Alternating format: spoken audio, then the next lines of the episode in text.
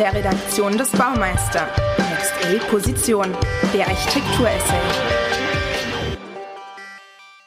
Herzlich willkommen beim Next A Podcast. Mein Name ist Ute Strimmer, Editor in Chief des Next A Magazins.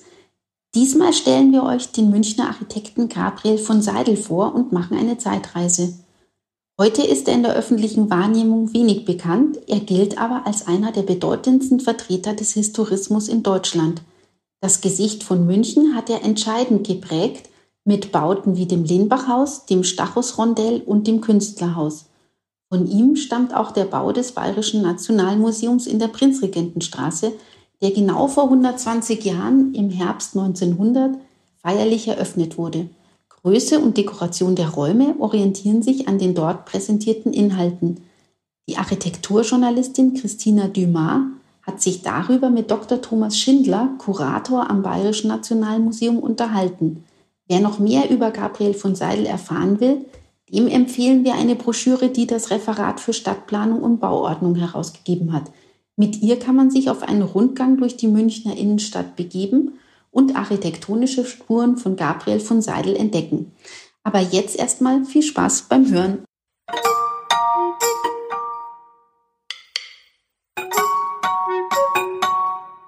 Ich bin heute auf den Spuren von Gabriel von Seidel. Gabriel von Seidel war Architekt und baute Ende des 19., Anfang 20. Jahrhunderts, vor allem hier in München. 1876 gibt es im Münchner Glaspalast eine Ausstellung, die heißt Unserer Väter Werk.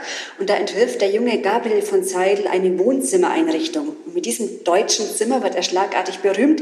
Er lernt berühmte Maler kennen und bekommt zahlreiche Aufträge, wie auch zum Beispiel den Auftrag hier für das Bayerische Nationalmuseum in München, das dann 1900 eröffnet wurde. Ich bin hier im Bayerischen Nationalmuseum und neben mir ist Dr. Thomas Schindler Kurator hier am Museum. Herr Dr. Schindler, wir stehen hier in einem Raum, der aussieht wie eine Kirche mitten im Museum.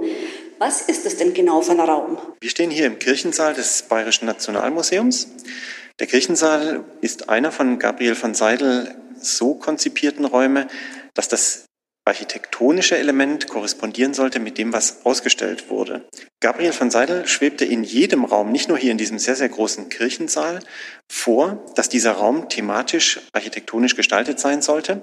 Wir haben das gleiche Element auch im Waffensaal, bei dem Ritter im Turnierkampf als Wandfresko angelegt sind. Wir haben in den Bauernstuben winzig kleine Räume, in die exakt zuge, letztlich zugeschnitten das Interieur einzelner Räume aus Bauern und Gasthäusern eingebracht wurde. Wir haben aber auch andere Räume, die im Grunde genommen eine Nutzung über die von Gabriel von Seidel im Jahr 1900 letztlich erdachte, äh, gar nicht ähm, funktionieren würden. Das legt uns fest, auf der einen Seite ist reizvoll, architektonisch, auf der anderen Seite, aber es legt uns eben auch fest und wir sind nicht so frei. Gabriel von Seidel wollte ja ursprünglich Maler werden. Von seinem Vater aus musste er dann zuerst eine Schlosserlehre machen. Danach hat er Architektur studiert. Und der Maler, vielleicht ist er in ihm immer noch zu spüren, hier im Bayerischen Nationalmuseum hat sich Gabriel von Seidel eine, würde ich mal sagen, architektonische Zeitreise ausgedacht. Jeder Raum ist anders. Gabriel von Seidel hatte das Gesamtkunstwerk im Blick und er hat ja mit Rudolf Seitz die Inneneinrichtung des Nationalmuseums entwickelt und vorgedacht. Rudolf Seitz als Maler hatte eben auch so eine Art Arrangement, eine Gesamtkomposition im Blick. Und das sieht man der Präsentation bis heute eben an. Es gehört der Raum dazu, es gehören aber auch die unterschiedlichen Objekte dazu.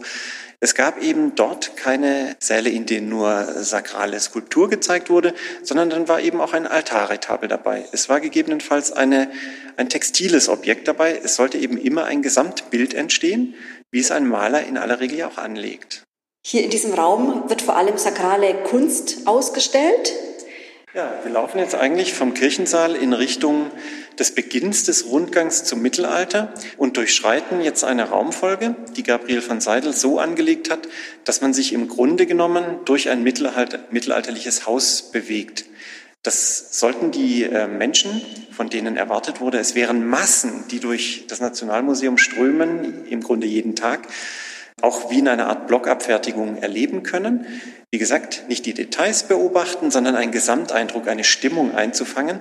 Und ähm, das beginnt mit dem Schlafzimmer letztlich über eine Art Arbeitszimmer, Versammlungsraum und endet dann in dem Raum, in dem wir jetzt gerade sind, der so ein bisschen sakrale Themen aufgreift, womöglich so in die Richtung zu verstehen sein könnte, dass auch in großen Patrizierhäusern beispielsweise eine kleine Kapelle zum Gebäude gehört haben kann. Und wenn wir uns jetzt im Grunde in diese Säle hineinbewegen, dann ist es schon allein, sind es allein die Türgewände, die mittelalterlich aussehen, mit diesem kielbogenartigen Einschnitt der Tür, insgesamt dem mittelalterlichen Aussehen, ähm, derben Aussehen dieser Türen, ähm, die überhaupt nicht symmetrisch sind, sondern ein bisschen krumm und schief, aber trotzdem sehr gut passen. Das ist alles bewusst gemacht, alles nicht alt, sondern sollte im Grunde diesen Eindruck erzeugen. Denn um 1900 als das Museum eröffnet hat. Das war natürlich längst eine Zeit der, auch der Industrialisierung, der Funktionsarchitektur, der großen Durchgänge, der langen Gänge, der Büroflure, der Fabrikhallen.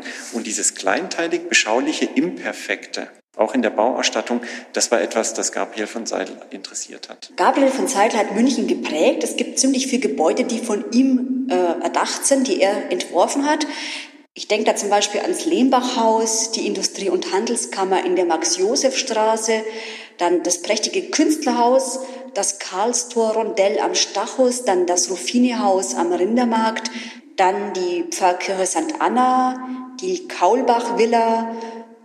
Er war sehr aktiv, eine Menge Gebäude sind von ihm. Heute nimmt man Gabriel von Seidel wahrscheinlich gar nicht mehr so wahr, ähm, einfach weil viele ihn auch gar nicht mehr kennen. In seiner Zeit, also im späten 19. und ganz frühen 20. Jahrhundert, war er durchaus äh, international extrem renommiert.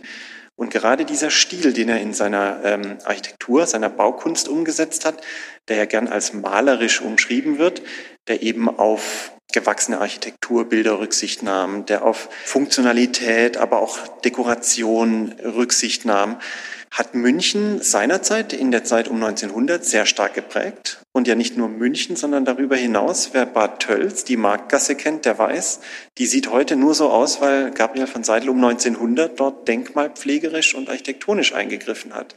Gabriel von Seidel war sicherlich niemand, den man als Avantgarde bezeichnen würde, sondern er hat eher eklektizistisch gedacht. Das heißt, Stilformen, Stilelemente vergangener, vorausgegangener Epochen hat er wiederverwendet und zu etwas Neuem verarbeitet.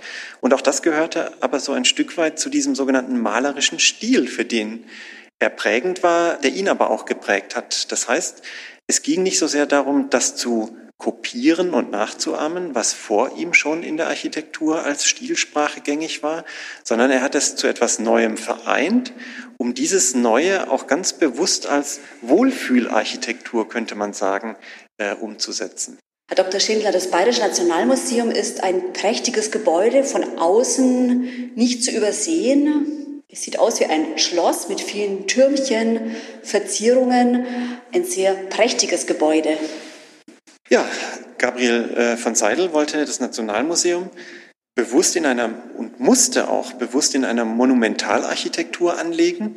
Denn zum einen sollte das als Ausrufezeichen damals im noch weitgehend unbebauten Osten Münchens erbaut werden. Es sollte sozusagen aber auf der anderen Seite ein Palast für Kunst und Kultur sein, der bewusst eine Anlehnung, aber auch eine Zusammenführung dessen, was die Wittelsbacher gesammelt haben, auf der einen Seite, und das, was die Museumsleute auf der anderen Seite, nicht zuletzt auch ähm, in Bezug auf die Bevölkerung zusammengetragen haben, zusammenführen. Es sollte also kein Schloss sein, in dem Adelskultur gezeigt wird, aber es sollte auch letztlich kein Volkskundemuseum sein, sondern irgendwas äh, in der Lameng, irgendwas zwischendrin und sollte aber auf der anderen Seite bewusst auch, so ist es zumindest aus den Ausschreibungsdiskussionen überliefert, etwas sein, das international wahrgenommen werden kann.